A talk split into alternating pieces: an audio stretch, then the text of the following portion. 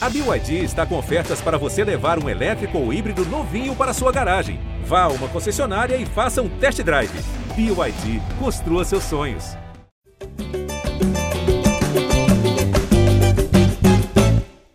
Alô, você ligado no GE Flamengo, podcast dedicado a todo torcedor rubro-negro. Podcast de vitória, hein? Vitória, goleada. O Flamengo venceu o Lanterna do Campeonato Carioca, o Nova Iguaçu, por 5 a 0 em mais um dia de testes, vários jogadores rodando e o nosso Paulo Souza dividindo opiniões entre a galera, gente que está reclamando que ele não prepara o time para a Supercopa do Brasil contra o Galo. Já tem gente animada com o que o time vem produzindo, conseguiu fazer cinco gols nesse domingo. E aqui nessa segunda-feira, hoje, a gente tem a presença de Arthur Mullenberg, a voz da torcida, Fred Uber, que é setorista do Flamengo, e a presença especial, eu já vou abrir com a opinião dela, Amanda Kestelman, que é produtora do Esporte da TV Globo, apresentadora também, uma série de outras horas, né, Amanda? Que também já cobriu, já cobriu o Flamengo por muito tempo. Seja bem-vindo, Amanda, depois de algum tempo aqui. Você que já, já veio aqui para essa casa várias vezes. Prazer estar aqui com vocês, Natan. Arthur, primeira vez que eu resenho aqui com você, bom também falar contigo. E Fred, gente, já agradeci aqui mais cedo, porque é a primeira vez que me chamam para o GFLA depois de uma vitória. Normalmente vocês me chamam para ficar debatendo crise. Então, bom estar tá aqui. Gostei do que vi ontem, já puxando para opinião. Gostei é, das opções né, que o Paulo Souza deu ontem, mas eu tô naquela vibe, né? Torcedores calma, né? No caso, é, jornalistas calma, porque eu acho que a torcida do Flamengo, né? E muita gente analisando o Flamengo vive naquele interruptor, né? Crise na Gávea, rumo a Tóquio. Então, eu acho que a gente precisa lembrar que o Nova Iguaçu é, de fato, o pior time do campeonato. E eu acho que a avaliação legal mesmo vai vir essa semana, depois da Supercopa. Mas é aquilo, né? O Paulo Souza já está conseguindo dar uma cara para o time do Flamengo, Natan, porque o Flamengo que terminou o ano passado, na minha opinião, não tinha cara. Então já é legal ver alguma cara sendo desenhada, não uma cara de time, né? Uma cara de forma de jogar. É, eu também considero isso, a gente vem falando aqui nos últimos episódios, apesar de mudar muitos jogadores, né? Ele tem conseguido dar uma forma de jogar ali, um, uma espécie de molde. Então agora eu vou chamar o Arthur Mullenberg, a voz da torcida, ele que aqui tem essa dura missão de representar muitas opiniões diferentes dentro da nação. Arthur, a nação tem do que reclamar nesse jogo especificamente sobre o Paulo Souza, suas escolhas, a atuação do time, ou se reclamar também já está naquele nível seu Saraiva, né? Que está com tolerância zero. Olha, Natan, eu acho que circunstancialmente a torcida sempre tem motivo para reclamar. Essencialmente, não. Porque o time, a gente já sabe, está passando por aquela fase da pré-temporada, as famosas seis semanas que Paulo Souza pediu. E, no meu entender de corneteiro meia-boca, eu acho que o Flamengo está indo bem, está melhorando. A gente ontem mostrou equilíbrio, fez cinco gols, não tomou nenhum a confusão gerada pela armação diferente que o Paulo Souza dá ao time acaba sendo benéfica, principalmente quando a gente tem um jogo no domingo em que, pô, torcida do Flamengo, setoristas, grandes gatos mestres estão todos perdidos acompanhando o Flamengo dia a dia. Eu fico imaginando o problema que está sendo criado para o turco lá do Atlético. E que é uma boa, eles não têm que saber mesmo como é que a gente vai chegar no domingo dá um certo receio, porque o próprio time não vai ter nunca jogado, provavelmente, quando chegar na decisão. Mas isso é bom, cara. Futebol é surpresa. Eu confio ainda que o Paulo Souza sabe o que está fazendo. Tá certo. Isso é um lado importante da gente analisar, né? Porque a indefinição do Flamengo também é uma indefinição para o adversário, e a gente vai falar de Supercopa aí mais tarde, já que falta menos de uma semana para esse primeiro grande jogo da temporada. Chamando aqui o Fred Uber, o Fred, você que estava ontem na cobertura do jogo, fez a análise pós-jogo lá para o GE. É, quem não leu ainda, acessa lá ge.globo Flamengo. Tem a análise do Fred. Tem muita coisa positiva, né, Fred? Por mais que tenha esse cenário de pouca competitividade, né? Enfrentando lanterna do campeonato, um campeonato que a gente sabe que o nível está muito aquém do que o, o Flamengo vai enfrentar no resto da temporada. Mas dentro desse cenário, o Flamengo fez o melhor possível, né? Não levou gol, fez cinco gols, enfim, uma boa atuação. É isso aí, Natan. Abraço para você, Amandinha, Arthur. É, achei que foi até o que, que deu para é, perceber que os jogadores estão começando já a automatizar o que o, o que o Paulo Souza tem pedido para eles. É, realmente, como vocês falaram, o, o Nova Iguaçu é foi muito, exige muito pouco do Flamengo, né? Até é, para a gente fazer essa observação do sistema defensivo ali, estreia do Fabrício Bruno, mas acho que foi também fez muita diferença foi a, a participação do, do Arrascaeta, que até então estava assim mais devagar, com, com, erros que não eram característica dele. Nesse jogo ele, ele foi o Arrascaeta que a torcida está tá, tá acostumada, fez golaço de falta, deu assistência, é, criou um monte de jogadas, fez, criou a, o lance do gol do, do pênalti, foi ele que cruzou, enfim, é, fez muita diferença essa, essa produtividade do, do Rascaeta, e agora ver, eu, eu imaginava que ia ser um time é, que ele ia ter, fazer um ensaio assim, mais oficial, né? Ele colocou alguns jogadores que talvez não iniciem a, a Supercopa, como o Rodinei, que é até um outro bom, boa, boa discussão que a gente pode é, ter mais para frente aí, é, de que, que, time que ele vai, vai colocar na, na Supercopa. Ele que talvez ainda tenha o Davi Luiz, né, que está em, em, processo de, de recuperação, estava com desgaste físico. O Bruno Henrique já voltou a treinar, fez no, no sábado fez uma, uma, parte do treino junto com os outros com os companheiros. É, imagino que seja difícil ele iniciar, mas pode ser que tenha a possibilidade de, de ficar pelo menos como uma opção lá na Supercopa no próximo domingo. O Amanda, na análise do Fred, ele diz que o Flamengo teve seu melhor desempenho né, antes da Supercopa, nesse aquecimento, melhor desempenho, obviamente, nesse começo de temporada, e a gente, tendo esse melhor desempenho, faz esse paralelo com a atuação do Arrascaeta. Já deu para perceber que, mais uma vez, o Flamengo vai depender muito do rendimento do Arrascaeta para ser um time mais racional, que cria mais. Obviamente, tem outros jogadores, como o Gabigol, que também jogou bem, mas o Arrascaeta parece que vai continuar como esse fio todo do Flamengo do Paulo Souza. Né? Com certeza. O... É, inclusive, lá em 2019, Natan, quando o Flamengo estava jogando aquele futebol que encantou o Brasil, encantou a América, né?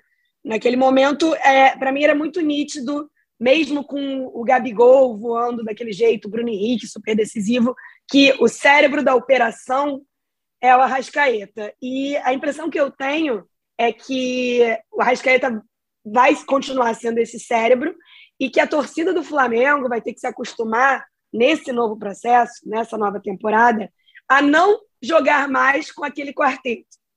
E aí eu acho que o Arrascaeta se salva nessas mudanças e nesse novo, esquema do Paulo Souza. Eu acho que o, Arrascaeta é o melhor daquele quarteto e é o que vai se tornar remanescente independentemente do time que o Paulo Souza montar. Então ontem para mim foi muito legal ver o, como a Arrascaeta conseguiu conduzir o time, né? De novo, gente, Nova Iguaçu, hora nessa calma, né? Uma coisa de cada vez. Mas foi muito legal ver e queria ter visto mais, né, já jogando um pouco essa bola, Pedro e Gabigol jogando juntos, porque, poxa, não foi isso que o Portuga prometeu pra gente quando chegou? Tô contando com isso aí, queria ter visto mais, mas já tô jogando uma polêmica para frente. É, exatamente, eles, eles atuaram aí em alguns jogos, mas de repente foi a melhor atuação entre eles dois, inclusive tendo assistência direta aí do Gabigol Sim. Pro, pro Pedro. Eu acho que a gente tem que falar do Gabigol também, que atuou bem, mas, ô Arthur, se você já quiser falar e do, do Gabigol... E do Lil Gabi, a gente vai falar? Também, Também. jogou bem. É, óbvio que a gente vai Pô, falar do Gabi. Falamos disso aqui mais cedo. Caraca, o Gabi tá cada vez mais solto no palco, né? Ele tá soltinho. Ele que construiu esse personagem aí, né? Que ele diz que fora de campo ele é o Lil Gabi, depois foi para festival de rap, cantou no palco, coisa uhum. boa. A Amanda aqui mandou o vídeo, eu nem tinha visto esse vídeo. Tá com disposição, hein, Gabigol? Mas o Arthur, antes de falar do Gabigol, só fala do gol de falta do Arrascaeta, porque vocês que ouviram a última edição aí do GE Flamengo, a edição 207, a gente estava falando sobre a maldição do gol de falta, né? Que o Diego, depois que fez o gol de falta lá contra o Paraná, passou a jogar mal pelo Flamengo. O Andrés, depois do golaço de falta que quebrou esse jejum ano passado, fez o que fez na final da Libertadores. E Amanda, a gente brincou aqui, ó. Eu falei, tomara que o Arrascaeta fique muito tempo sem fazer gol de falta para ele continuar jogando bem. Aí o cara crava um golaço daquele, Arthur, no primeiro jogo depois do, do podcast. Cara, Deu certo, ali, hein? Não, aquilo foi sensacional, porque, primeiro, confirmação da estatística, né, que é uma ciência exata. 98% das vezes eu falo besteira, cara. E é isso aí. Ele, pelo menos a gente tem uma certeza. Como a Amanda falou, o Arrascaeta é o peixe do Paulo Souza. A gente já sacou isso. É quem ele dedica mais tempo para dentro de campo, a quem ele está tentando armar o time em volta. Eu acho corretíssima essa posição. E o Arrascaeta, as qualidades dele já são sobejamente conhecidas por todos nós. Agora, a gente só não sabia que ele também era fluente em sérvio, que ele aprendeu em Quintino. A falta foi perfeita. Parecia o gol contra o Cobreloa. Foi uma perfeição. Eu guardei aqui todos os registros possíveis que eu encontrei na internet, os GIFs, os videozinhos e as fotos. Uma, um momento muito legal, talvez o grande momento técnico do jogo ontem, foi o gol de falta. Eu espero, cara, que o Gabriel Arrascaeta vá daqui para frente sempre em ascensão. Ele está ganhando como é, força física, está botando a moral dele. Ele é realmente, como a Amanda falou, ele é o cérebro da operação. E eu acho que a gente está bem com esse, esse cara ali. O nosso 10 veste a 14. Tá certo, Paulo Souza, e dá toda essa moral para ele. Pois é, Ô, Natan, posso dar uma interrompida? No, no... À vontade, Pô, Arthur, do Cobreloa e do Pet, né, já que você citou que ele está fluente em sérvio, era mais longe a falta, não era não? Ah, era, mas a questão toda... Não é nem a questão do, do, gol em si, mas é a confiança que ele vai para a bola, o jeito Sim, que a bola claro. vai no ângulo, indefensável para o goleiro. Eu acho que está tá em boa companhia, ele está fazendo bonito. Mas é, esse, esse gol da Arrascaeta, ele já tinha tentado bater falta várias vezes. Aliás, tá, todos os jogadores, eu acho, do Flamengo já tinham tentado bater falta antes do André chegar, né? Até o Ilharão bateu falta. E eu estava vendo o jogo num delayzinho de internet. Aí, quando eu vi que estava tendo a falta e já estavam comemorando o gol, eu falei: quem é que será que bateu essa falta? a Rascaeta meteu aquele canudo, coisa boa. Mas vamos falar do Gabigol então também? O Lil Gabi, que ele, o Gabigol, mais uma vez teve uma boa atuação. Eu acho que o que a gente precisa falar é que ele parece estar se sentindo muito à vontade com o Paulo Souza, né, Fred?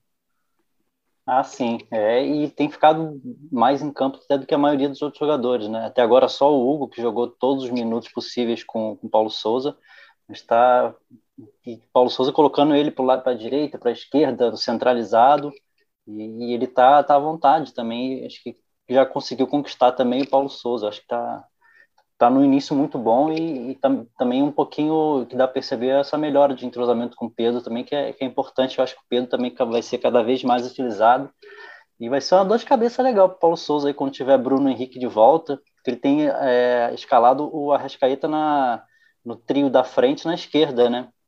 Em tese seria a posição do Bruno Henrique. Quando tiver os quatro ali, não sei como é que vai que vai ser, se vai ficar Gabigol na direita, Ninguém sabe, Fred. Arrascaeta vai, vai, vai ser recuado, se o Everton Ribeiro vai continuar sendo o ala esquerdo, vai ser assim, é bem complicado. Os mistérios não é exagero da gente. Coitado dos setoristas, ô, Arthur, coitado dos setoristas até agora para fazer é. a... Para vocês, montar o campinho, montar o campinho tá fácil. Coisa o mais Gabigol... que existe agora é campinho pré-jogo. Pô, eu acho que o lance do Gabigol com vocês, assim, além dele garantir o que, o que, o que falar durante os jogos, ele dá muito extracampo, né, cara? Ele é um cara que faz o retorista trabalhar muito, mas dá muito conteúdo. Eu acho que, pô, é bom, né?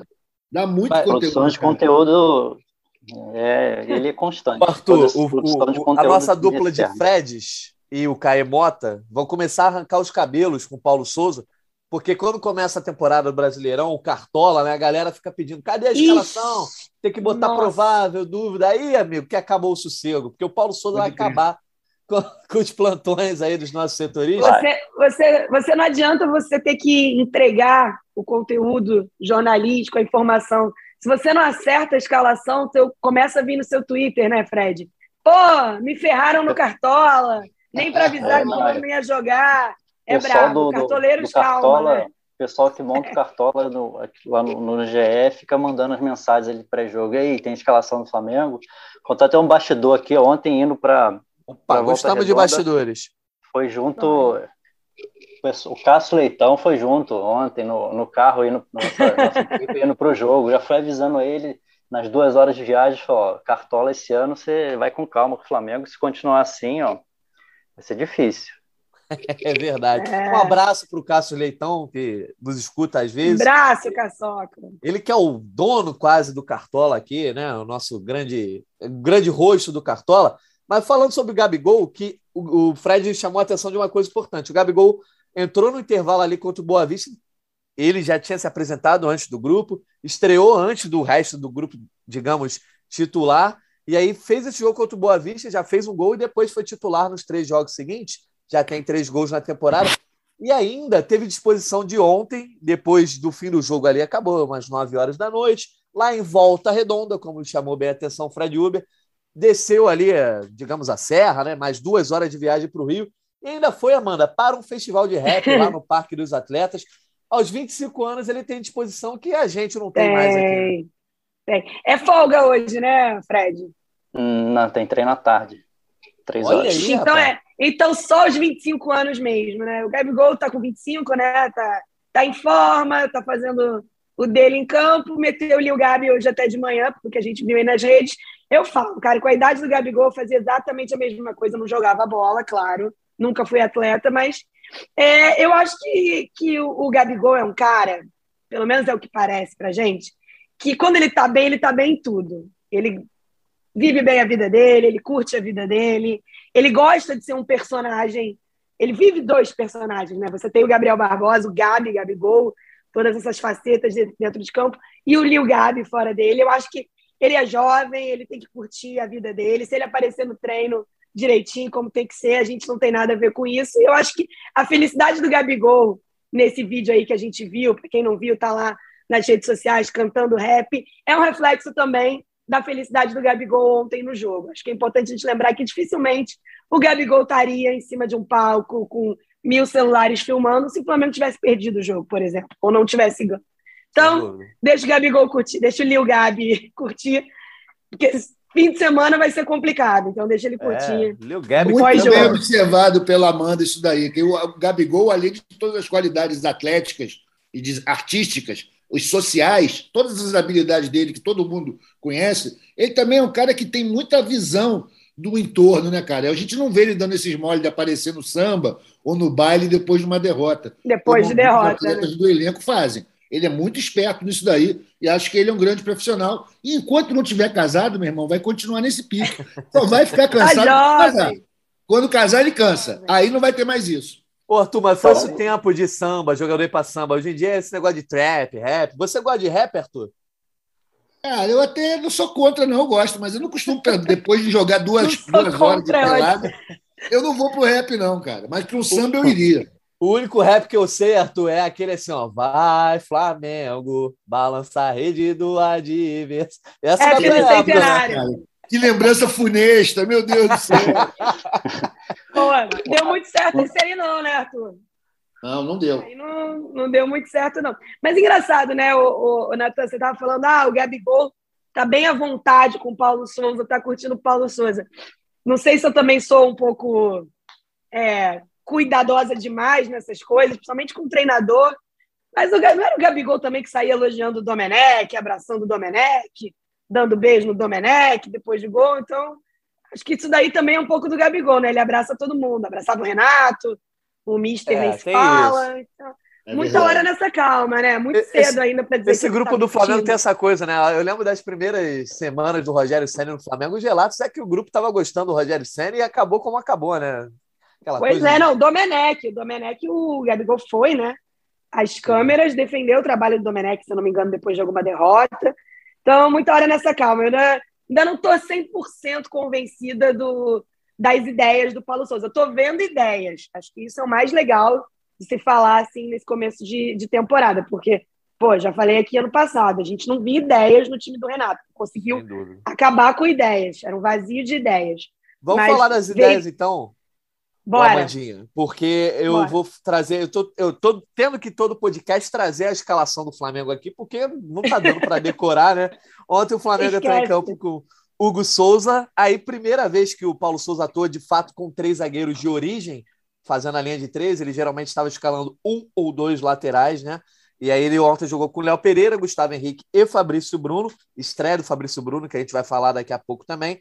Aí ali no meio de campo, João Gomes e o Ilharão na volância. E aí o Rodinei atuando pela direita e o Everton Ribeiro na esquerda. E aí é aquilo que o Fred Uber falou, né? Aquela linha de três que vira dois, vira três, né? A gente não sabe exatamente a posição ali dos atacantes, barra meia atacante, que ontem começaram jogando Arrascaeta, Marinho e Gabriel Barbosa.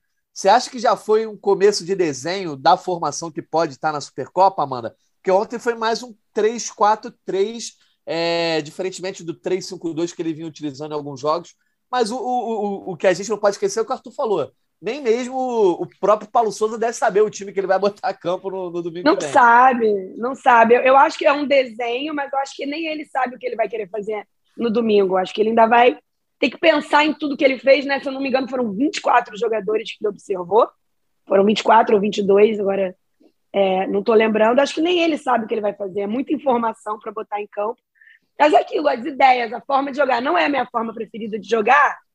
Não era. Mas pode ser que venha a ser. Então eu, eu, eu prefiro esperar um jogo grande, um jogo bom, como a gente vai ter. É até um privilégio, né, para o torcedor do Flamengo e para o começo de trabalho do Paulo Souza, poder, nesse começo de temporada, ter um jogo como esse, né? Um jogo contra um dos melhores times do, do continente, o campeão brasileiro, campeão da Copa do Brasil, para ver se, o, se o, a ideia vai funcionar, né? E eu acho importante a gente lembrar, cara, ganhou de cinco, funcionou ontem, contra um time bem inferior. Mas, cara, a gente está há oito dias, é, não funcionou contra o Fluminense. Então, muita hora nessa calma. Eu acho que é importante lembrar do Fla-Flu na hora de pensar o que ele quer fazer contra o, contra o Atlético Mineiro.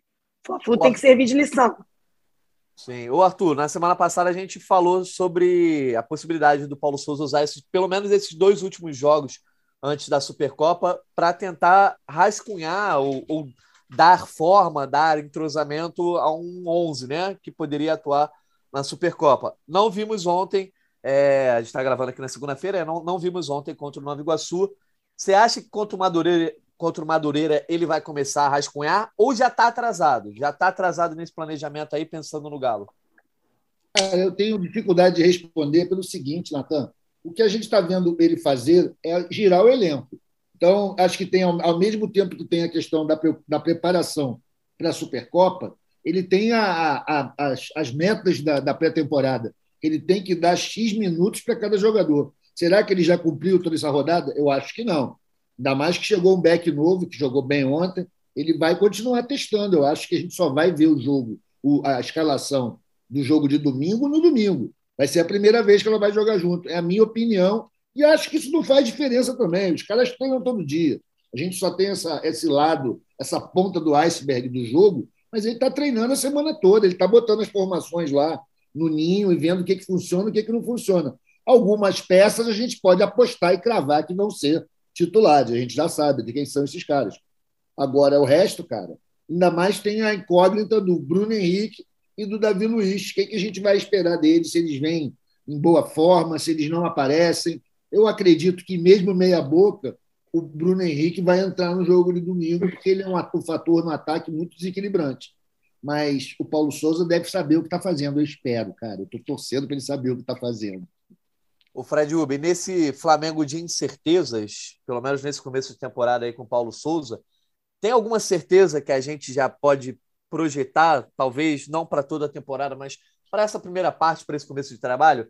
eu vou te perguntar aqui o que eu acho que é a única certeza que dá para ver nesse começo de temporada é que ele vai jogar de fato com a linha de três. Nas primeiras coletivas dele, ele estava conversando sobre isso. Ele dizia: gosto de jogar com a linha de três, mas tem a possibilidade de jogar com a linha de quatro, né? jogar com dois laterais, dois zagueiros, mas também jogar com esses três e aí o meio com quatro ou cinco jogadores. O que a gente viu nesses jogos aqui que o Flamengo é, atuou com seus titulares, com o Paulo Souza à beira do campo, é que a linha de três vai ser o esquema preferencial dele. Tô certo ou tô errado? Eu acho que você está certo. Eu acho que a única coisa que, foi constante é, nesses jogos com ele foi o esquema tático. Não tem por que ele, ele mudar, ele fazer isso até agora e perto do jogo mais primeiro jogo mais importante do ano, ele mudar. É, acho também que escalação é difícil imaginar para domingo. Acho que ele vai ter a escalação pro jogo, não tem, não teve ensaio. Acho que foi o, o que se aproximou mais, mas principalmente quarta-feira, eu não imagino nada parecido que ele vai botar quarta, com, na, na Supercopa. Você imagina um cenário de Flamengo e Madureira quarta-feira, há, pouco, há poucos dias de, de recuperação para a final, três e meia da tarde em Conselheiro Galvão, com um campo é, que não, não tem condições ideais. Assim, vai estar tá fresquinho também, né? Tudo adverso, acho que seria um risco Delícia. muito grande ali. Talvez até é, o, no planejamento do Lil Gabi esteja isso, né? Ele talvez esteja já com a cabeça de preparação para o jogo de domingo. Talvez não esteja esse Madureira no, nos planos do, de repente, do, do Gabriel jogar, que tem jogado todos. É, mas acho que isso, o que, vai, que dá para ter certeza é, é, da, é do esquema tático, da ideia. Eu acho que agora, a partir disso, ele está fazendo. É, ele deu oportunidade para muita gente. Acho que ele vai juntar tudo isso com a comissão dele para colocar em campo tudo quem aproveitou melhor e montar esse quebra-cabeça para domingo. É, acho que vai ser muito por isso. Eu até perguntei para ele na coletiva depois do jogo, ele não, não ajudou muito. Perguntei sobre o planejamento para esse jogo contra o Madureira, até imaginando, já pensando na frente, lá no campinho de tem que fazer pré-jogo. É. Meu palpite era que ele ia colocar um time bem, bem alternativo ali, que jogadores que ele imagina que iam começar no, no na Supercopa final, mas não, não deu nem essa, essa dica. Fred, é... já vamos então lançar uma iniciativa para a próxima edição do podcast. A torcedor que está nos ouvindo aí, no, próximo podcast a gente vai abrir a ADM, como o nosso Igor Rodrigues fazia, para vocês darem opinião. A gente vai fazer o bolão da escalação, tá? Pro, depois do jogo contra Opa. o Madureira, quem vai acertar a escalação para o jogo contra o Galo? Pois é. O... Isso é legal, tá isso, é né? maneiro. É maneiro. Me dá, me dá licença para fazer um pouquinho o seu papel aí, que eu fiz um durante o jogo ontem, eu pensei numa, numa pergunta para a galera e rendeu legal. Acho que seria legal vontade, faz, nesse, nesse tema que a gente está. É uma, uma, situação hipotética né, para a torcida. Se, se, se os torcedores fossem o Paulo Souza e tivessem como recorte único e exclusivamente esses jogos, esses quatro jogos que ele está à frente, sem contar o, o, o que a gente conhece acompanhando os jogos do Flamengo desde 2019, com esse grupo foi montado. Na ala direita, por tudo que foi observado Olha nesses aí, quatro jogos, quem, quem mereceria ser o titular na Supercopa? Eu Rodinei, vou repassar Mateus... a pergunta para Amanda Kesselman e para Arthur Mullenberg. Mateuzinho, Rodinei ou Isla? É, para mim, já posso? Fica à vontade, já os posso? dois vão ter que responder isso aí. Ah, é, olha, o Fred foi perfeito, né? Analisando desde quando esse grupo, essa base foi montada, eu acho que é a hora do Mateuzinho. É, eu concordo com a Amanda. Acho que não tem é. para ninguém não. No desempenho, pelo menos nos jogos que a gente viu até agora do Carioca, o Mateuzinho está acima do Isla, né, cara? Mas o cara dá muita moral para jogador com experiência, jogador europeu. Eu também posso considerar uma possibilidade ainda que menor de entrar o Só Isla. Que... Mas vou ser muito sincero com você, Arthur. A minha dúvida aqui, quando eu fiquei cinco segundos pensando e respondi Mateuzinho, seria: gente, calma, Rodinei. não me cancelem. Exatamente, não me cancelem. Na minha Porque mini nesse enquete, momento o Rodinei está foi... melhor, né? Nesse momento. Na minha mini tá enquete, Amanda, o Rodinei ah. ficou disparado. Olha Você jura? Olha lá. Olha lá, Flamengo não. gosta de zoação, não é possível. Nesse, rec... nesse recorte de quatro jogos, né? Eu achei Mas que ele o... foi. Exato. Ô, Fred, eu, eu, eu ia até perguntar sobre isso, porque assim, é, parece que o Rodinei, jogando de ala, não de lateral, tem rendido mais, e dentro da cabeça do Paulo Souza, que é um é aspecto que o Arthur já levantou aqui no, nas últimas edições, o Paulo Souza não pode chegar e tomar decisões de acordo com o que falaram para ele. Ah, não, Sim. falaram que o Diego não dá mais, falaram que o Rodinei não é, não é um lateral para o nível do Flamengo. O Paulo Souza está vendo o que está acontecendo nos treinamentos e nos jogos. E nesse recorte, justamente a pergunta que você fez, o Rodinei, neste momento, não está desse Está melhor. É, tá é, é, o, o Isla jogou mais minutos como, como zagueiro, né? E não, foi uma experiência ruim, até o próprio Paulo Souza falou isso em entrevista. Mas acho que se, se ele realmente fizer desse, desse jogo da Supercopa um, uma, um vestibular, levando em conta as notas assim do, dos primeiros quatro jogos, eu acho até que não seria absurdo a gente imaginar o Rodinei tendo uma chance na final. Arthur, já tira o seu sono na possibilidade de Rodinei estar em campo ou você, você é um cara não, tranquilo não. quanto a isso? Não, de jeito algum, cara. Eu, assim, eu não tenho essa bronca com o Rodinei, não. Eu não acho que ele seja titular do Flamengo. E não acho que ele seja competente nem como ala, nem como lateral para ser o dono da posição mas num jogo especial, num esquema feito para determinada missão, acho que é possível ele aparecer sim. E não me tira o sono, não me tira o sono. Me tira mais o sono o Isla, porque a gente sabe que o Isla tem dificuldade na marcação. O time do Atlético é um time na ofensiva bastante perigoso. Eu tenho mais medo do Isla, para falar a verdade. É, eu sei que se sair a escalação no domingo ali, depois do almoço, a galera esperando a escalação do Flamengo. Se sair o nome do Rodinei, vai ter muito rubro-negro xingando o Paulo Souza. Isso aí eu tenho certeza, independentemente do, do nível de atuação do Rodinei nos últimos jogos. Já tem rubro-negro xingando o cara só porque ele já tá trocando muito time. Oh, o cara não pode botar o Isla de zagueiro, não sei o que, não sei o que lá. Calma, né? Torcedores, calma, vamos com calma. Torcedores, vamos falar então de, de coisa boa, Amanda, coisa que agradou os torcedores, que foi a estreia do Fabrício Bruno. Foi contratado aí, a contratação quase relâmpago, né? Foi contratado, apresentado no dia seguinte, treinou e já estreou no jogo também como titular. Que, como é que você viu a atuação do Fabrício Bruno? Que na teoria aí chega para ser uma opção é, importante, né? Porque o Rodrigo Caio está sempre ali lesionado ou com problemas físicos, né? É, não consegue ter uma regularidade. O Davi Luiz é um jogador mais veterano, então Fabrício Bruno, na teoria, entra para ser uma opção recorrente nesse time do Flamengo. Pois é, assim, eu defendi a tese de que as posições que o Flamengo mais precisava para a montagem desse, dessa temporada era zagueiro e goleiro, nessa ordem. Então, bom ver que o Flamengo se movimentou no mercado, porque realmente foi uma posição que trouxe problemas no passado recente. Eu gostei do Fabrício Bruno, mas, de novo, gente, sem querer ser a chata repetitiva, era o Nova Iguaçu, aquela coisa de sempre, piriri, pororó. Mas teve um lance que eu gostei dele quando ele. Um lance que eu gostei, né? Quando ele erra e consegue, acho que foi no, no primeiro tempo ainda. O Fred deve lembrar melhor do que eu, porque estava lá é, que ele erra e consegue recompor rápido e, e, consertar o erro dele na jogada. Gostei. Gostei, mas muita hora nessa calma de novo. Fabrício Bruno é um jogador que a gente está acostumado a ver, né? Vi ele jogando lá no, no Bragantino. Acho que vai ser é, importante ver ele jogando contra o Atlético Mineiro. Espero que ele jogue, para a gente ver o quanto ele vai encaixar nesse time, porque ontem era só um teste muito, muito fraquinho, mas eu gostei e é, acho que é importante para o Flamengo entender os problemas que teve no, na temporada passada e a zaga era um, um, problema bastante crônico, na minha opinião, e já jogando aqui também para o debate, eu acho que goleiro também é algo para se ficar atento, que pode, pode virar um problemão. Com certeza. Na reta final a gente vai falar sobre goleiro, né? O Flamengo está de olho no mercado, o Fred Uber vai trazer as, as informações aí, que não tem nenhuma grande novidade, mas o ouvinte quer sempre saber. Aprovado o novo back aí, Arthur Mullenberg, as primeiras é, impressões sobre ele. E ele ontem que não sei se teve alguma relação a boa atuação do Fabrício Bruno, mas o Gustavo Henrique teve um dos seus grandes jogos pelo Flamengo também. não é, sei se ajudou, quando, né? Quando a gente fala em zagueiro com nome duplo, é sempre um grilo, né, cara? Mas o Flamengo está mantendo essa tradição nisso. de ter sempre alguém com esses nomes combinados.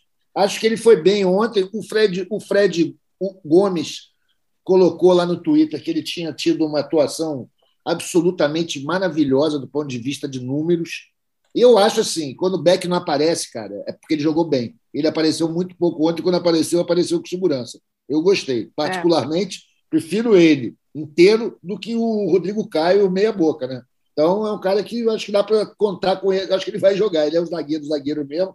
Talvez o Gustavo Henrique tenha ajudado ele a ter uma boa atuação, talvez o inverso. Não saberemos nunca. De qualquer maneira, funcionou. Foi o jogo que a defesa teve mais bem postada.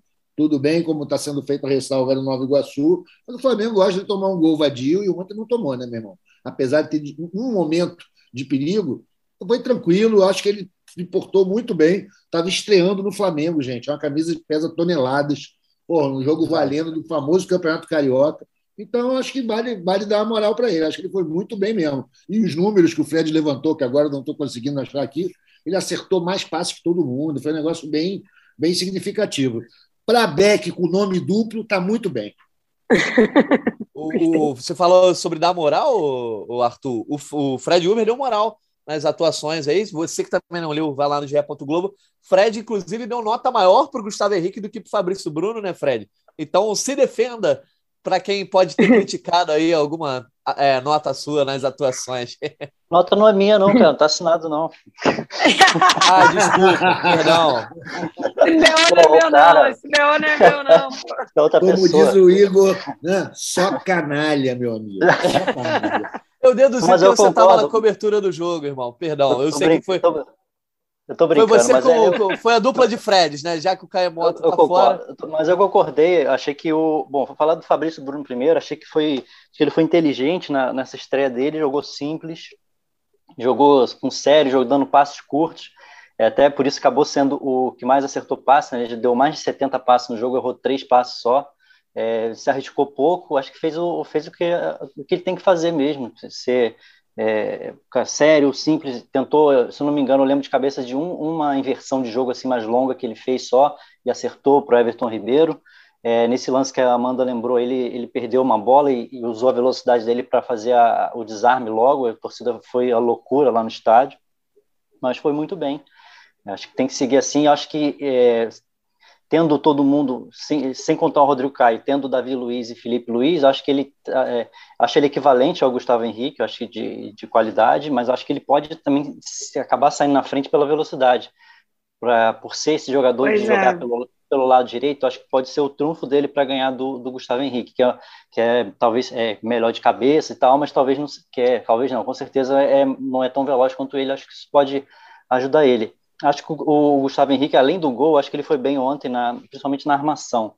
Estava acertando tudo que ele estava tava tentando, assim, de lançamento, de, de longos, invertendo tanto para o Everton Ribeiro, para o Rodney, e tava, ajudou Isso bem. Isso era um a, grande problema a... dele quando ele chegou no Flamengo, né? É, especificamente nesse jogo ele conseguiu ter um acerto bem grande e acabou abrindo a defesa do, do, do Nova Iguaçu com esses lançamentos. Acho que ele foi bem, assim, pouquíssimo exigido também atrás, além do Fabrício Bruno. O Léo Pereira que teve mais dificuldade porque o jogador mais rápido do, do Nova Iguaçu, camisa 11, caiu pelo lado dele e acabou dando mais trabalho, mas também é nada que ele nada fora não do. Não era ruim esse Canelo, não, hein? E deu os piques ali, deu os piques ali, é, complicado esse é, Canelo. Até esqueci o nome, escrevi o nome dele, mas acabei esquecendo, o camisa 11 do, do Nova Iguaçu. Mas aí o Léo também acabou saindo. Eu acho que ele, o Léo acaba, eu acho que está um pouquinho abaixo desses aí, acaba se complicando mais. Mas Fabrício Bruno e Gustavo Henrique, gostei das atuações deles ontem. Beleza. No, no segundo tempo, Paulo Souza colocou em campo Felipe Luiz, no lugar justamente do, do Gustavo Henrique. Marinho saiu para a entrada de Vitinho. O Diego entrou no lugar do Gomes. O Pedro entrou no lugar do Léo Pereira, aí, modificando um pouco né, o sistema. E o René entrou no lugar do Everton Ribeiro. É, diante dessas escolhas, até questão de minutagem, é, vou devolver para o Fred depois falar aí com a galera. Você acha que o Paulo Souza já está pensando, de repente, contra o Madureira, ele botar um time mais com cara de titular? Porque, por exemplo, não me não parece muito é, o caso dele ter uma escolha técnica de ter deixado no banco, por exemplo, o Andrés, o Thiago Maia, o próprio Felipe Luiz parece mais uma questão de minutagem. E aí ele preparar esses caras para serem, de repente, titulares contra o Madureira e chegarem na ponta dos cascos contra é, o Atlético Mineiro. Essa questão da minutagem já está fazendo também é, essa coisa da rotação, né, o, o, o Fred Uber? É, eu acho que sim. Acho que, que ele tá, pensou bem nesses critérios da minutagem mesmo para para equilibrar. Agora, sinceramente, para esse jogo com o Madureira, não faço ideia do que ele vai fazer, porque eu acho muito arriscado ele, ele querer fazer uma emular esse jogo da, da Supercopa com condição tão adversa, assim, apesar de que lá em, em Cuiabá, lá vai ser três horas da tarde, né? Vai ser mais ou menos o horário de Conselheiro Galvão, vai ter eh, condições vão ser tão difíceis quanto. Mas é acho é quase que, que uma, uma, aclimatação à altitude da Bolívia, né? Um negócio pois assim. É. O Atlético e o Madureira, pô, fora o clubismo, se equivalem, né, galera? De uma certa maneira. Aí, o problema é que aí, o desgaste, a recuperação é que o tempo é muito, muito, muito curto, né? Eu não imagino ele colocando o Felipe Luiz, por exemplo, para jogar um, muitos minutos contra o Madureira. Acho que ele vai ter que pesar, além da minut, dessa minutagem, a questão do, do desgaste para ter todo mundo 100% no, no, no domingo. Que mais, eu, mais no palpite do que na, na informação, acho que vai ser mais um jogo ali para a gente ver, de repente, o Ramon um pouco, o Gomes ver um pouco mais de tempo, de repente, se o Bruno Henrique puder entrar alguns minutos também, é, o Davi Luiz também alguns minutos para testar, para ver. Assim, talvez o Davi Luiz ache até que, de repente, a preparação seja específica para o jogo da Supercopa, já que ele já está treinando direto. Acho que não, não, necessita tanto de ritmo quanto o Bruno Henrique, mas, sinceramente, incógnita total que, que eu acho que o, que o Paulo Souza vai fazer para esse jogo de quarta-feira. Vai ter que ter muito cuidado. Amanda, se você fosse a professora Amanda Kestelman, qual seria a sua hum. escolha diante do Madureira? Já bota o time preparando para a Supercopa ou deixa os caras ali naquela redoma? Você é louco, você é louco. Três e meia da tarde em Conselheiro Galvão, já viu o calor que está fazendo essa cidade? Não. descansa a galera. Eu botaria na redoma, eu não colo... Se eu fosse a professora, por isso que eu não sou, né? Talvez, eu, eu, manter, eu, eu manteria né, a galera que eu gostaria de ver jogando o primeiro jogo importante da temporada, que é a Supercopa. É, não, numa, não usaria é, nos 90 minutos, usaria menos, enfim, daria uma rodagem muito pelo, pelo gramado pesado que a gente sabe que tem Conselheiro Galvão, pelo horário do jogo. E aquilo, né, gente? Estou aqui pensando e falando, ah, é só Supercopa, Super. Cara, eu lembro muito de conversar com uma pessoa lá de dentro do Flamengo ano passado, antes da Supercopa contra o Palmeiras, né? Flamengo campeão brasileiro, Palmeiras campeão da Copa do Brasil. E a frase, é, eu acho que está muito válida para esse momento também, que é: se ganhar, não ganhou nada. Se perder, vai azedar o começo de temporada total. Eu acho que é muito por aí. Nesse caso, eu acho que é ainda um pouquinho pior pela forma como o Flamengo chega na Supercopa, né? Chega como o vice-campeão brasileiro, não chega como o campeão de nenhum do, dos torneios que classifica. Então, acho que é bom dar uma segurada, acho que é importante é um jogo legal, a torcida quer que ganhe, vai ser divertido para o torcedor ganhar, vai ser muito ruim para o torcedor perder, e dá uma tranquilidade importante para o Paulo Souza não, não sentir o ambiente conturbado que pode ser o Flamengo depois de uma derrota grande. Aprovada a decisão da professora Amanda, Arthur? Olha, aprovada em parte. Pelo seguinte, eu acho que tem uma, um componente aí que é o seguinte: é o sexto jogo do Paulo Souza. Nesse sentido, você perder a Copa do Brasil, bate na madeira, deixa eu bater aqui, pô, não tem madeira aqui perto. É, cara, bate no aço, né? negócio, não é o fim do mundo. É, o cara vai ter sempre essa. Pô, ainda estou na minha pré-temporada. Ele pediu seis semanas. Termina justamente no domingo. Então, acho que ele vai dar uma experimentada, cara. Vai dar uma experimentada, porque ele também ganha com essa confusão, né? Do mesmo jeito que ele pode botar muita gente misturada no, no, no Flamengo e Madureira, para poupar a galera do desgaste, calor, gramado e tudo mais, ele sabe que ele também está confundindo a mente lá do turco, e isso ajuda para ele, faz parte do jogo psicológico, né? deixar o cara duvidando de que time vai pegar. A gente tem grandes jogadores, né? então, por essa lógica, seria idiotice não usar força máxima na principal competição do momento.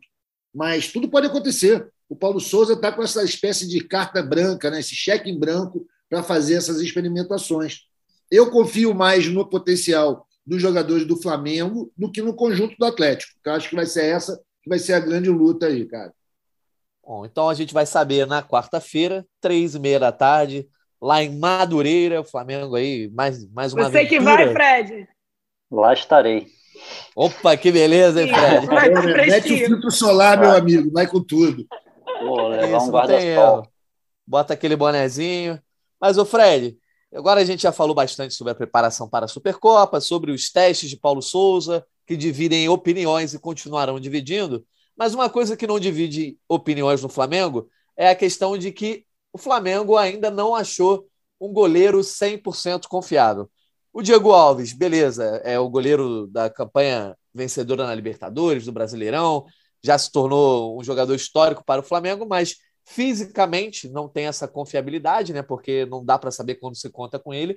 O Hugo ainda está se desenvolvendo, tem recebido chances do Paulo Souza desde o começo da temporada, mas ainda apresenta falhas, não só a questão do jogo com os pés, mas debaixo das traves mesmo, como por exemplo sair do gol. E isso o Flamengo está buscando aí um goleiro no mercado. Vocês noticiaram lá no GE. Globo que o Flamengo tem interesse no Santos do Atlético Paranaense é, tem alguma novidade? Avançou alguma coisa ou só está na esfera do interesse por enquanto? É, está na esfera do, do interesse, da, da, consulta das possibilidades, porque eu, é, no, tradicionalmente qualquer negociação com o Atlético é bem complicada, né?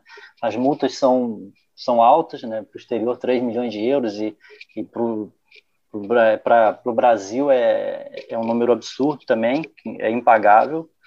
E só que o, o Santos tem contrato até o fim de 2023 com o Atlético. Isso talvez possa ser o trunfo da uma possível é, tentativa de avançar na negociação, né?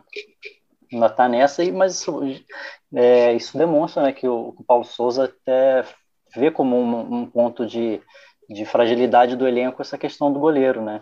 Então você vê que é, o Diego Alves não, não atuou com ele ainda. É, talvez até de repente esse jogo com Madureira pode ser uma possibilidade para o Diego também ganhar alguns minutos, mas é, até foi perguntado para o Paulo Souza depois do jogo ontem se, se o Hugo, se ele considera que o Hugo é o titular do Flamengo e se vai jogar para a Supercopa, ele não, não quis responder, falou que não tem isso, que o elenco para ele que é o mais importante, enfim, mas é, a gente sabe que, que a, a avaliação do, do, Diego Alves não é tão alta com, com, a comissão. A gente tem que lembrar que chegou uma galera toda nova, né? O preparador de goleiros novo. Isso aí é, Sim. as coisas podem mudar muito, né? Ainda mais com o Hugo tendo ido bem nesses jogos, são, é, tem um, de enxergarem nele um potencial enorme muita coisa pode, pode acontecer, assim, mas existe sim a possibilidade de, de contratação de um goleiro e, e, por enquanto, pelo que a gente descobriu, essa possibilidade é o Santos aqui no, no mercado é, brasileiro, apesar Nacional, da diretoria né? seguir lá no seguir lá na Europa. Amanda, você que levantou essa bola do goleiro, você é, contrataria um goleiro e o nome do Santos te agrada porque muito fala do muito muito falam do Hugo sobre o jogo com os pés o Santos também não tem como uma das suas fortes qualidades o jogo com os pés, né? Bruno Henrique que o diga, né? Aquela vitória do Flamengo em 2019, é, acho que foi o primeiro gol, né? Do Bruno Henrique, o Santos sai todo errado com o pé, o Flamengo abre o marcador. Eu acho o Santos um goleiraço. Eu acho que é, ele precisa aprimorar o jogo com os pés. Eu até acho que de 2019 para cá, né, quando ficou bem evidente num jogo grande, né, um jogo grande do Campeonato Brasileiro, a falha dele, ele já melhorou muito, foi um goleiro decisivo no Campeonato Olímpico. É, e eu acho que o Flamengo também não está podendo escolher muito. Isso é uma pena, mas eu acho que é um, é um pouco de realidade. Eu tive uma discussão com alguns torcedores do Flamengo, uma discussão saudável, diga-se de passagem, no começo do ano, onde eu batia muito na tecla que eu acho que o Flamengo tinha que priorizar um goleiro. Eu acho que eu até exagerei um pouco na minha na minha fala que eu falei, em vez de atrás de cebolinha, tinha que priorizar um goleiro, porque goleiro decide para o bem e decide para o mal. E o torcedor do Flamengo que nos escuta deve se lembrar muito bem de títulos onde goleiro fez falta, goleiro decidiu o título para o adversário. Então eu, eu acho que o Flamengo não está podendo escolher muito, e nesse cenário eu acho o Santos um goleiraço pro, pro, dentro das necessidades do Flamengo. E eu acho o, o Hugo, gente, é importante falar, porque parece, ah, Acho o Hugo um goleiro incapaz? Não, o Hugo é bom. O Hugo é um, um garoto que está quantos anos agora, Fred? 22, 20, se eu não me engano. 22. Eu acho que é, não dá para jogar. 23, fez no 23 meio... no final de janeiro.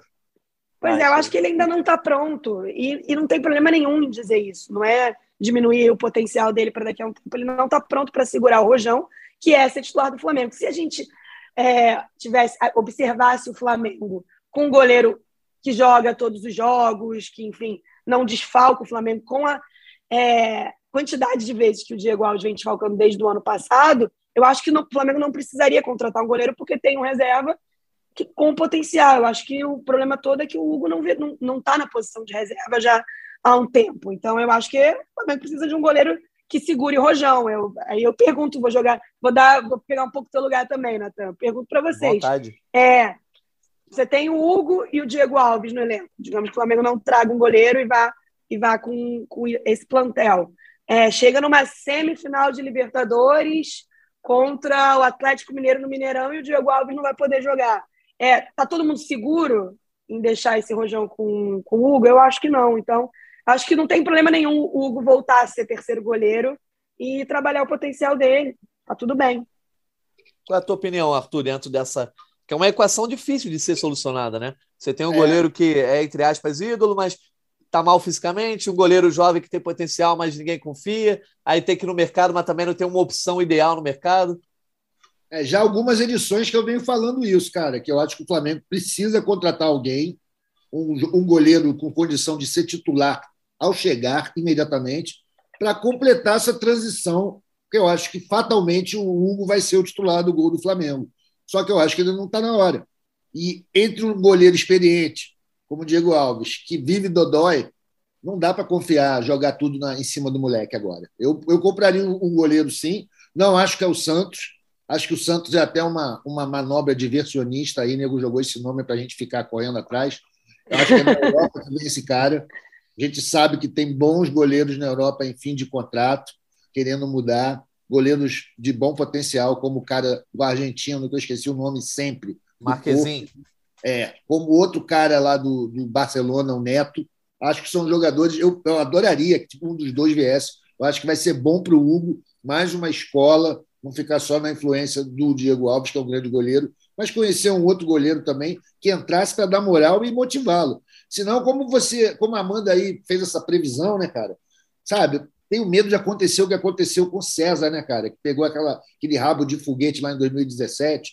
Né? Então, é difícil, é difícil, mas eu acho que o Flamengo precisa. Eu acho que o Hugo, se tiver sido bem orientado na, na carreira dele, vai entender que é normal, que vai melhorar o trabalho dele, vai, ele vai ser um goleiro melhor se ele ralar um banquinho aí um pouquinho, mais um tempo essa temporada. Eu acho que ele aguenta no banco ainda bem. Tá Às vezes dá certo, né, Arthur? Eu estou ouvindo você falando aqui, eu acho que concordo 100% com você que não não chegou o momento do, do Hugo, ele não está pronto para o rojão de grandes jogos, enfim, e tem tempo para isso, mas às vezes dá certo, né? Eu estava aqui lembrando, se eu não me engano, o Júlio César vira goleiro do Flamengo substituindo o Klemer um dia, né? Às vezes dá certo, acho que não é o caso do é. É verdade, é verdade. É. É isso, vamos... Mas assim, é. não dá para considerar o Júlio César como a história normal, né? Meio ponto fora não da curva. É. Não, ele é o ponto fora né? da curva, total. Ele se consagrou muito rápido, veio. cara. Ele mostrou a maturidade que você não encontra, assim, do ponto de vista de goleiro, né? Maturidade na posição é. muito grande quando já chegou. Ele era um cara que estava quase é. pronto. Era muito, foi muito boa aquela, aquela passagem. Deu até Exatamente. saudade. É, não dá para o Flamengo voltar lá para 2018, 2017, perder título importante por causa de goleiro. É de um, jeito nenhum. É uma equação importante a ser solucionada. Caminhando então para a nossa reta final aqui de mais uma edição do GE Flamengo. É, queria deixar aberto aqui o espaço para os destaques finais, inclusive lembrando que o Flamengo, se teve um, um clube que comemorou título mundial nesse fim de semana, chama-se Clube de Regatas do Flamengo, campeão mundial de basquete, bicampeão mundial, né, Arthur? Você, como voz da torcida, você começa a ter destaques finais aí, se quiser comentar do basquete também. Fica à vontade, Arthur. Ah, eu não podia deixar de fazer esse comentário, né, cara? Parabenizar o clube por mais essa, esse título super importante.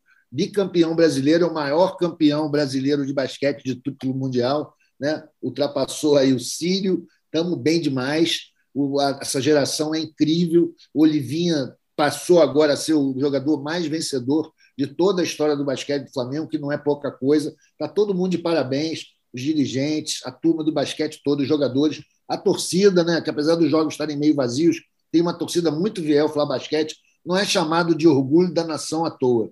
Um título sensacional. E, como você disse, foi um fim de semana especial para a torcida do Flamengo, não só pelo título do basquete, mas também pelos desenlaces lá do Campeonato Mundial Interclubes. A gente viu que não tinha nenhum problema em ter uhum. ficado fora. Está tudo certo. Parabéns para todo mundo do basquete. E vamos aí, pai. Quinta-feira a gente volta para falar desse jogo calcinante em Conselheiro Galvão, Flamengo e Madureira. Um abraço para todos vocês, valeu. Boa, valeu, Arthur. Voltamos quinta para falar não só desse jogo, mas já falar bastante de Supercopa. Amanda Kesselman, seus destaques finais aí também. Pode falar de basquete, pode falar de futebol, pode falar de rap também, do Lil Gabi. de rap não é muito a minha praia, não, né? Eu não conheço muito de rap. Deixa para o Lil Gabi. Supercopa, né? Enfim, eu acho que Gostaria que vocês me chamassem para esse bolão aí, para ver quem vai acertar o time. Gosto de um bolão, nunca ganhei um, quem sabe é a primeira vez que eu acerto alguma coisa. E ansiosa, por mais que, como o Arthur disse antes, não seja um torneio que represente muito né, para a temporada de um clube, é bom ter logo no começo um, um jogo grande, um jogo de duas torcidas bastante relevantes, um jogo com tradição. E é isso. Supercopa. Estou ansiosa por esse jogo volto aqui para dar uma cornetada ou para elogiar o primeiro grande jogo de Paulo Souza no comando do Flamengo. Show de bola, Mandinha. Casa está sempre aberta. Obrigado pela tua participação. Tamo junto, sempre. Fred Ubers, você também, sempre mais que bem-vindo aqui, trazendo as informações aí. Você que vai ter uma semana dura, vai até Madureira, Conselheiro Galvão. Pra, se o jogo é três e meia, você vai chegar lá duas da tarde, uma e meia, na hora do almoço, pegar aquele sol a pino. Se cuide, hein, Fred Uber. Beleza, é, não, vai, vai, ser fácil não. É, um abraço para você, para todo mundo e enquanto a bola não rola domingo lá em Cuiabá na Supercopa, a gente vai acompanhando esses bastidores que estão agitadíssimos. o Atlético confirmou que só vai viajar na véspera do jogo e vai contrariar o regulamento que, que determina que tem que chegar três dias antes para fazer treinamento na cidade, cumprir protocolo, é, obrigações contratuais, de, de entrevistas, etc. É, tá agitadíssimo, o Flamengo está internamente está vibrando com as dificuldades do Atlético de, de hospedagem e de, e, e de não tem CT para o Atlético lá, e o Flamengo conseguiu se antecipar e ficou com o melhor hotel, com o melhor CT. O Flamengo está vibrando internamente e o, vai aquecendo bastante o, o, o cenário para esse jogo aí, que vai já era, já seria quente, ainda mais em Cuiabá, né? Literalmente quente, já seria muito e tá, vai estar. Tá, o entorno também já está muito agitado para essa final. A gente vai acompanhando tudo aqui. Isso é Valeu. música, Fred Uber. Isso é música para os nossos ouvintes, cara. Arthur, eu, não sei, eu não sei porque que falam mal da CBF, se a CBF consegue transformar um jogo, ah, beleza, uma Supercopa, mas consegue botar esse, é, essa pimenta no caldo, a torcida fica bolada antes da bola rolar. A CBF está fazendo o jogo maior ainda, não sei porque criticam ela, né, Arthur? Pô, tá sendo maravilhoso isso, cara. É o eixo, Flamengo, sistema, tudo quanto Atlético. Isso é maravilhoso. Eu adoro esse, esse personagem malvadão do Flamengo, pô. Isso é lindo. Tá falando sério, obviamente, né? Complicado, né? Esse bastidor já está aí, esse embrolho há muito tempo, um jogo que na teoria era para ser festivo, toda essa complicação de organização. Vamos ver o que vai dar em campo. A gente começa a falar ainda mais da Supercopa na quinta-feira, depois do jogo do Flamengo contra o Madureira no Campeonato Carioca. E você, ouvinte, a gente está te esperando também, não só na quinta, mas também agradecendo a tua audiência de hoje aqui junto com Arthur Mullenberg, Amanda Kesselman e Fred Uber e eu, Jorge Natan. A gente volta na próxima quinta-feira. Um abraço e até a próxima. convite para falta, cobrança! Gol!